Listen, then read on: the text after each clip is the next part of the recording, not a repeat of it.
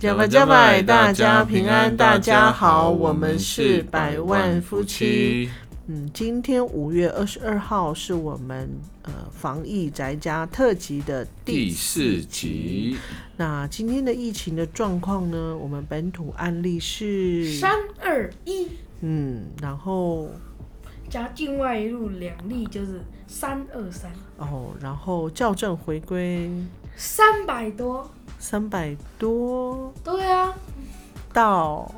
四百。对，就是校正回归之后呢，就是这呃，从五月十五号一直到五月二十号，就是还是要再加上四百个案例这样子。那没错，让我们很担心的还有一个，就是在屏东的部分，今天一次增加了五例这样子。嗯，而且嗯，而且那个确诊者的足迹也正式的进入我们原乡部落了。对，就在。山地门，嗯，一个餐厅，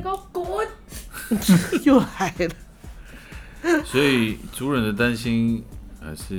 有他的原因啊，因为那些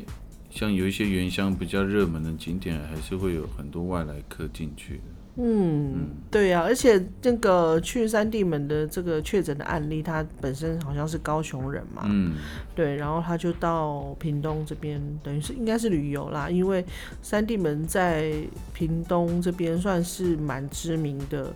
部落的那个观光景点这样子。好，那刚才有一位人士举手，有什么问题吗？已经帮我解答了。哦，你本来要问什么？想说三地文的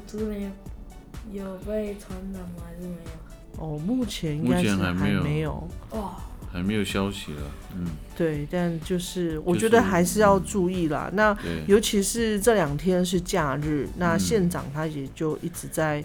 宣导大家就是不要出门，绝对不要出门。嗯，然后再来，我不晓得大家是不是都有去上网查那个校正回归的意思，因为我我后来有上网查，而且我看到在脸书 在那个最最是目今天最热门的那个搜寻的关键字，哎。呃，目前我觉得柯文哲柯市长的解释，我觉得我是看得最清楚的。嗯，就其实简单来说，就是塞车的概念呐，因为因为它整个流程呢，就是整个呃 PCR 的那个裁剪，一直到指挥中心这边，它有编号公布，它其实是。还有是有一个好几个流程这样子，那他柯文哲柯市长说，其实从裁剪到中央公布，它其实本来就有时间差，少则三天，多则五天这样，所以整个流程从医院实验室到指挥中心，而且都是中央负责，对，这样都是由他来负责，就变成是好像是。水它要排出去，可是它只有一个管子，那当然就是水就会会淤积这样。好，那因为现在很多人都很多人去去去筛检嘛，然后有一位那个林静怡医师也是说，因为现在是无差别的筛检，其实会让整个那个系统它会去。就是会塞住这样，因为它有几个过程，我有看到就是柯市长他有 PO 嘛，就是他从医院的每日裁剪，然后医院再将那个裁剪的个案资料输入，就是传染病通报系统，然后检体要送到中央指定的那个实验室，然后去等待那个检验的结果出炉，然后再送到那个呃卫福部疾管署来。研判，然后研判确定确诊之后就会编号，然后指挥中心公布，所以他这样子的流程确实就是需要花一点时间，所以就是需要去消化。嗯，对，那可能他们在公布的时候，其实还有一些的裁剪案例，还有那个状况还是在路上，所以还没有。还没有到那一步，所以就变成他现在是把过去就是从十五号到二十号再把它加回来这样子，所以我们这样看，所以有一个图其实还蛮清楚的。这个是中央流行呃疫情指挥中心它的图，它就是有把它分那种颜色，就是比如说从十六号一直到二十号，大概有增加了哪些？嗯，是大概是这样。所以像有些人就会说啊，那这样子干脆有些网络上的言论是那干脆。就不如说今天增加七百，可是我觉得那个其实不是不是这样，因为如果说今天突然从好三百、两百多突然暴增到七百，那其实是一个那个真的会造成大家恐慌，而且那一定是有什么很大的事情，嗯一定有什么原因会让它这样子暴增两倍、两倍多这样子。那如果说实际去看那个图表的话，就它就是维持在那样那样的频率这样子。这样听起来主要是很严谨啊。嗯，这件事要公布或是要确诊数字或是案例，它是一个很严谨的过程，所以嗯很谨慎。在公布之前，他要做很多很多 check，也就是说做检查确认啊，他的确就是确诊，那才公布。对啊，可是问题是，像网络上就会很多带风向，或是很多就是不清楚的人，然后就会制更制造那个恐慌，我觉得很不必要。然后，所以我真的觉得病毒很可怕，可是我觉得那个谣言更可怕、哎，对啊，我觉得嗯，目前就是有很多那种阴谋论啊。嗯其实我现在现阶段，呃，去讨论这个很没有意义，主要就是大家把这个疫情控制好，那才是对首要的、呃重要的事情。这样，对你就是乖乖的配合防疫这样，那我就觉得是好病，那就是疫情啊这些病况，这这个都有医生可以医，可是这种谣言你很难，你真的不知道从哪里来，然后又很难阻止，你你知道吗？这个我觉得这个是很可怕，它会扰动大家的那种情绪跟那个心情，这样呼吁大家，如收到类似的，如果没有得到证实的讯息，还是不要嗯，乱转传，因为你嗯转传其实就是等同于那叫什么？散布假消息。但我觉得很多时候是有些人根本不知道那是真的还是假的，所以那你如果不知道，就不要传。嗯所以基本上现在我们都不看新闻，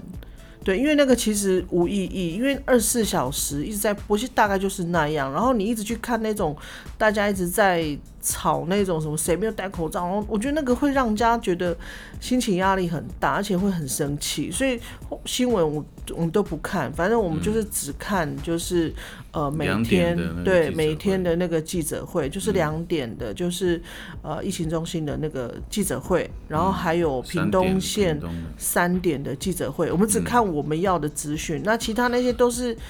为了媒体，为了要吸引你的眼球，吸引你的注意嘛，然后。不同的政党就会有不同的风向，所以我觉得那个其实真的就不用看，对那些情绪的波动都是多余的，所以那个真的不需要哦。好，然后除了这个以外，就是我们防疫、我们那个疫情的消息之外，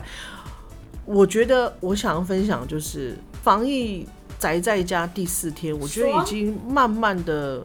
有一点习惯了，就是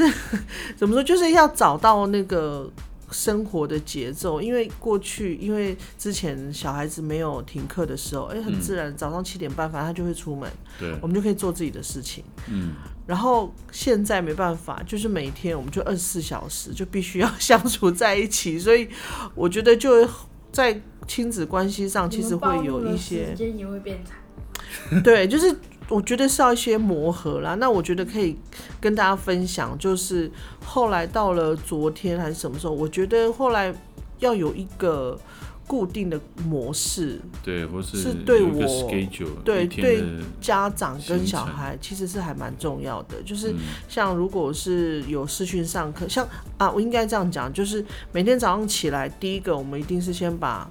枕头跟棉被弄好、整理好。嗯我觉得那个仪式感很重要。就这件事做完之后，然后接下来就是，如果他今天有上课，就让他上课，嗯然后上完课马上把今天的作业写完，这样子。嗯，好，然后再来就是整理家里，然后再来就是吃饭，嗯吃完饭睡午觉，睡午觉我起睡午来，觉一定会睡，因对为只要如果在五分钟内没有睡着，就要去拖地板，叫他去拖地。对，就是我是规定规定灭小鬼，就是我给你十分钟，我让你睡。如果你这十分钟你没有办法睡的话，那你就出来做家事，比如说拖地板呐、哦，然后擦那个灰尘这样子，对，所以这段时间我们家变得很干净，就 是而且我们有的时候没几乎一整天都在打扫，因为我们要轮流洗东西，因为我必须要安排早上要去就是清洁家里的时间。哦，然后反正中午吃完饭我们就去睡午觉嘛，所以就是下午等看那个直播，然后很快的我们又要开始准备晚餐。我觉得也提供给大家啦，就是在这段时间，如果你很多你可能很久没有洗的东西啊，或是没有清洁，或者或没有那个整理的，就是趁这个时候就好好的整理，因为有整理之后，你才有空间买更多的东西。哦，对，那不好不好不好，而且我发现发现那个网络购物在这个就是疫情 呃，爆发的期间爸呢，爸在那边看买东西的东西，狂送讯息，狂送那种特价优惠、抢购什么的。对，这是我就是，然后我觉得蛮恐怖的。是不是这个时候你特别想要买东西？会你就是没有事做嘛，然后你又不能出去买东西，然后你就，而且这时候他们就一直推出那个新的，或是有特别的优惠价格这样。是对，然后可是我每次在要决定要买的时候，还好它还有好好几层步骤，比如说你确定购买，然后要进入刷卡嘛。然后我在进入刷卡的时候，我就会考虑很久，然后说，嗯，这应该是冲动，那就取消这样。然后我还看到最近很多那个面罩的那个广告也变多了，你知道？对啊，而而且那个很厉害需要啊。对，因为我我有看一段时间，因为那个面罩呢厉害的地方就是在于你呼气的时候，它不会有那个雾，它不会起雾，嗯，你不觉得很厉害吗？所以他就需要你买啊。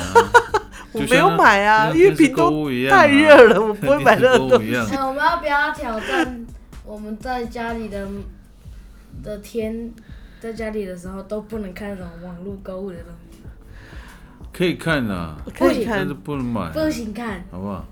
不行看，看也是一种舒压呢，不行就。像逛街一样啊，也是舒压。逛一逛，然后就恢复回到现实。对，那除了这个之外，你们还还有发现什么现象吗？我发现一个现象，好，什么现都象？看到了副本塔，哦，对啊，Food Panda，啊，对，很多副片的，对，Uber Eats 跟那个 Food Panda。然后在我们家呢，因为我们一开始我们就是还，我们真的有一点不太敢叫那个 Food Panda。然后后来我们都是几乎都自己煮，我们应该都是自己煮啦。等一下，你叫副本塔也不是，我发现没我们没有在家，那个我有去上学的时候，我发现我们订副本塔的时候，比我们都在家的时候还要多。哦，所以现在比较少，对不对？对就是我们几乎都是在家里我已经煮算过了两次，哦，所以这四天我们叫了两次 Food Panda。对，哦，好，所以我我想我想要表达，就是因为我们在家里自己吃，所以自己煮之后呢，你一定会比较特别注意，就是油啊、盐呐、的那个量的控控制，所以你会发现我们都有变瘦。没有，有哦、真的吗这？些你你不是要减轻两公斤？有嘞？你有我看你肚子有变小，对，其实这个我我这个也是对我们家来讲是还蛮好的，就是一百二十公斤对，就是自己自己 自己煮，真的就会吃的会比较健康。所以像这些都是我们就是宅在家这几天嗯，有，就是慢慢在我们的家庭里面有一些改变的地方。好，现在我们就来分享。今天换谁分享？换我好，那你要分享什么？龙猫也是 Netflix 看到的，我觉得很好看，就是因为嗯，它里面有很多事啊，就是那个妹妹就很任性，她就决定她要做什么，她就一定要去做。嗯，之后龙猫它也是也长得很可爱，他也是会去帮忙。嗯，之后他们让那个他的妈妈吃到他们自己种的玉米，结果他结果那个妹妹她就决定要给妈妈吃她自己种的玉米，嗯。他就自己去医院，她就是不见了。嗯。之后，她的姐姐去找龙猫，嗯龙猫就帮他加一个小猫公主，很可爱。嗯之后，也有人看得到他，好，所以你所以我觉得很感动啊。感动哪一部分？就是就是他觉得这是一个特别的东西，嗯一定要给一个人。嗯如果别人不帮助他，他就自己，嗯，他就自己想办法。哦，你说就就像他的妹妹那样子。对。OK，那所以你有推荐吗？推你你觉得这个电影动画可以推荐吗？可以推荐，嗯，OK，很好看。真的是你会觉得为什么剧情这么快？哦是哦你，看了会觉得很快，就是你在看的时候，你觉得很快就结束你？就觉得你就觉得只有几分钟就结束了，真的，真的。哇，这表示你真的很投入在里面呢哦。接下来就是换妈妈的，什么呢？好，那我要来分享的是，我也是把它看完了，它是影集，嗯好，然后它叫做《勇敢的安妮》，不晓得大家有没有看过这一部？我是真也是 Netflix 的哦。对，其实就像那个面小鬼一样，就是你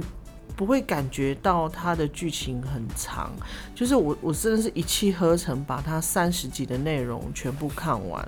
我觉得当然是他那个制作是非常成熟的，不管是编剧啊、嗯导演、演员、剪辑都非常的厉害。因为他其实是很多年前，大概我高中的时候，他原本应该是那个，他是改编自那个《清秀佳人》。嗯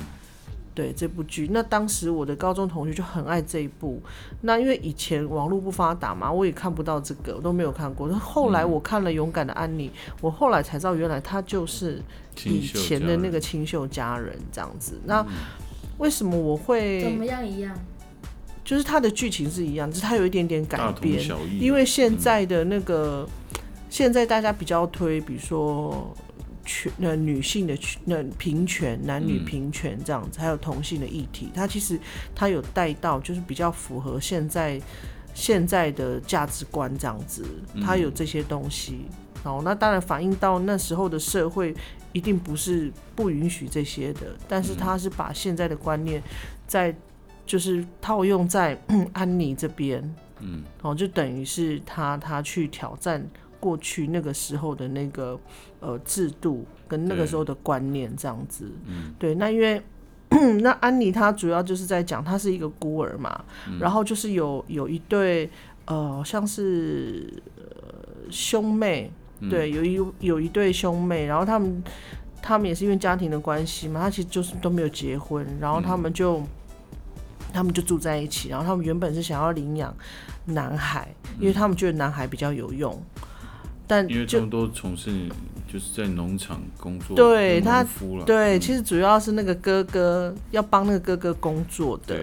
所以他们就领养了一个孩子，就没想到是一个女生。那么其实那个妹妹本来一直想要把她送走，嗯。那其实他们都是算是善良的人呐、就是那这一对兄妹都是善良的人，到到后来也是有一些有一些误解，他本来是真的就把他送走，但是安妮她还是回来，她就是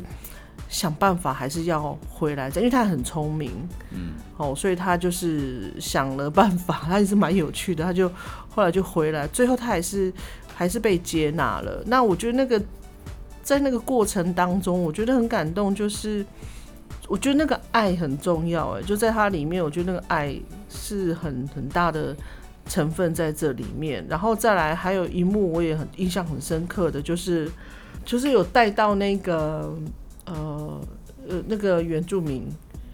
对，因为在那个时候的时代背景，其实大家对原住民是是不把他们当人，不等于是不把他们当人这样子，所以在那个时候，因为他们是他的背景是在加拿大嘛，那当时也带到了当时的那个技术学校，技术学校，嗯。哦，那真的就是很深刻。我想我前面几集我有提到，就是你真的他用戏剧的方式让你去感同身受，在那个时时空下，我觉得那个家长就是那个孩子被被带走的那种感受是很痛苦的。嗯那安妮在这里面的角色，她是有跟跟原住民就是等于是当朋友这样，他就变成是好朋友。他甚至帮助那个原住民的父母去找他的孩子这样子。那里面有一幕我我印象很深刻，甚至我看了就忍不住哭了，就是因为安妮的养母嘛，安妮的养母她她是白人，那她她其实也不太。她也是很怕原住民，她是害怕他们，他们甚至他甚至就是很反对安妮跟他们往来这样子。那个剧情当时就是安妮要帮助他们去找他们的女儿这样子啊，然后因为他的养母就是很反对，就是很害怕，就是怕他会接近原住民这样就不让他去。可是有一个很感动，就是因为因为那个原住民的父母他是失去了女儿嘛。然后那一幕就是因为他们没有办法对话，哦，因为他是讲讲主语，然后那个安妮的养母她听不懂他讲什么，然后后来他就那个妈妈呢就抓住那个安妮跟他养母的手，就是牵着彼此，然后再来他就是镜头就带到他双手没得，他双手是没有任何人可以牵，然后他就他就抱着他的胸。就是那，就真的让我就提醒了我，就是其实我们像之前我们一直在讲寄宿家庭、寄宿家庭，然后加拿大原住民怎么样怎么样。其实我们很多时候我们都会把这样的这样的议题把它放在公平，好，都会觉得哦，那个是对族群上的不公平啊，觉得那是一个那是这样的议题。可是其实。脱去所谓的公平的议题，它其实就是身我们身为人很基本的一种人性，就是比如说我们脱去肤色、脱去语言、脱去文化文化的差异，其实大家都是一样，都是人，大家都对于自己的子女，好那种爱是不变的。对啊，就是原住民的的孩子被抓走、被带走。就像是白人的小孩，如果被抓走、被带走，他们的心痛是一样的。所以我觉得那其实都是一样，它是真的就是回归到人的基本人性面这样子。对，其实它里面讲的就是感觉就是一个人权的剥夺啦。对，其实他做了一个很大的反差，就是因为安妮她她变后来变成孤儿嘛，嗯，其实她很渴望有一个家，她很渴望有爱她的父母。就算是养父母，他都很渴望。那他渴望之下，他后来他的养父母接纳他，也就是那个两个兄兄妹接纳了他，然后他就在这个家庭的氛围，就他很感受感受到这个温暖的家。但是他看到他的原住民朋友呢，嗯，他们本来应该要在一起的啊，他们有家啊，对啊，他的朋友有家，有父母。啊，他父母都是爱他的，对，但是他这个孩子却被剥夺，嗯，从他们身上抢走。然后有一幕就是也也就是百万去讲，有有一幕就是那个被抓走的原住民女孩在那个房子里面，然后她的父母在外面搭搭帐篷，就是为了要哦要等他出来，或是想办法让他出来回家，对，就是那那种。那个时候，那个时代的氛围，还有那个时候的所谓的政治正确，也就是教会觉得把原住民带到教会去教育他是正确的。对啊，那时候的氛围就识字，教他们怎么样，他们觉得那样才是正确的。然后因为这样子，然后把一个家庭拆散，嗯，然后把它隔起来。那对安妮来说，她是一个。很大的冲击啊！就是他明明就有爱他的父母，但是为什么他们不能在一起？拆开，对。因为对他相照之下，他没有父母了，他很渴望有父母。所以我觉得那个整个导演或是编剧的安排，其实还蛮还蛮好的。这样。对这个剧情，我有问题想要问。好，什么问题？为什么人会有些人会害怕原著？就是不了解。嗯。就是陌生不了解，然后又发现他们不一样，讲的话也不一样。对，也就是因为无知啊。但是其实很多时候，我们可以借由互动、沟通，或是嗯，有些人是可以说：“哎，我信任你。”彼此信任之下，我们才能够互相信任，然后可以相处在一起，然后也不会说我害怕你，然后我我不敢靠近你这样。嗯没错，其实你你刚刚在讲那个那一幕啊，其实我也是让我觉得很难过，就是那个那个时候是那时候的剧情是说，就是原住民的父母他已经找到了寄宿学校，嗯那其实修女出来就骗他们说，呃，神父不在，嗯你三天后再来他其实在打发他，嗯，可是他们就是好，他们就等待，就他们突然发现其实神父在里神父，他其实在，然后他们就真的很想要，很想要把孩子带，就带回家这样子。然后后来他们后来就被赶走了，因为如果他如果他们不走的话，他们连生命也也也会没有，所以就是非常危急。所以我那时候以为父母他会就会放弃就回去，就没有。父母没有回去，他而是跑到比较远的地方，在树林那边扎营生活。然后下一幕就是那个女儿，她从学校里面往窗外看，看到那个烟，对啊，你知道吗？其实那个烟升起，那个烟就是让那个孩子知道他的父母其实在陪伴他。哇，那一幕我真的是心碎哎。等一下，我有问题，为什么他一定要去上课？这是被强制的、啊。当时对当时的政府就是要求要求就是一定要把原住民抓去寄宿学校上课，这不是接受跟台湾一就是童话啊，对啊就是童话。就是不就是要改变你，就是你你不能认同你自己的族群，你不你不能认同自己的文化文化，什么都不能认同就是，他就要把你完全，改为另外一种人，对，你知道吗？就是完全不一样。就像以前我们那个日治时期有日本学校，那目的也是要让原住民变成日本人，嗯，为什么？或是台湾人变成日本人。对，当时那个时代面临的就是就是这样。对啊，对啊，当然，我觉得安妮勇敢的安妮，她当然不是只有不是只有带到这个剧情了，她其实还有很多，就是嗯，包含她在学校里面的教育，对，哦，教育的环节里面，那他也是他也是有强强调，因为他很他很与众不同，但是与众不同不代表是错的。的确，他那其实他在剧情里面他所挑战的是这个，因为当时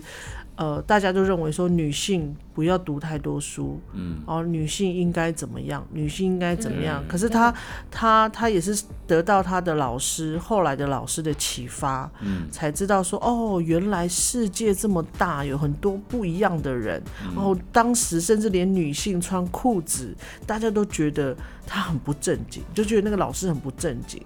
对，嗯但是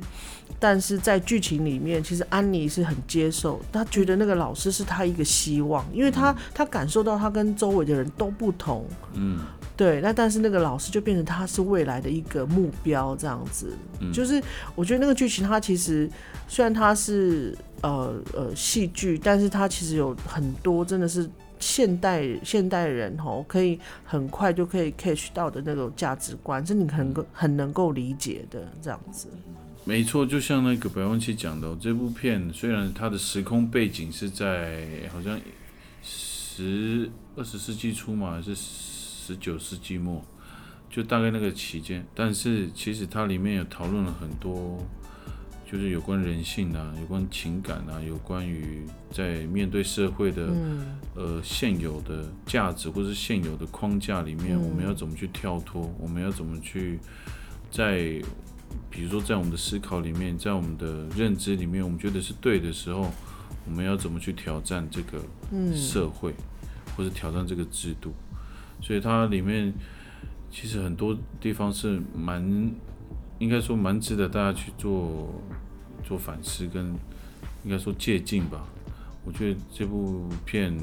虽然我是片段片段看，但是我觉得很很不错，所以我们今天就推荐了一个是勇敢的安妮啊，还有一个动画就是龙猫，对，那如果大家可以有办法取得这些影片的话，就是推荐大家可以去看，也可以，让一家人在比较轻松的氛围里面去度过这个时间，这样。嗯。好，那我们今天这个防疫宅在家就说到这里了，那我们下次见啦，好，明天见，拜拜。拜拜。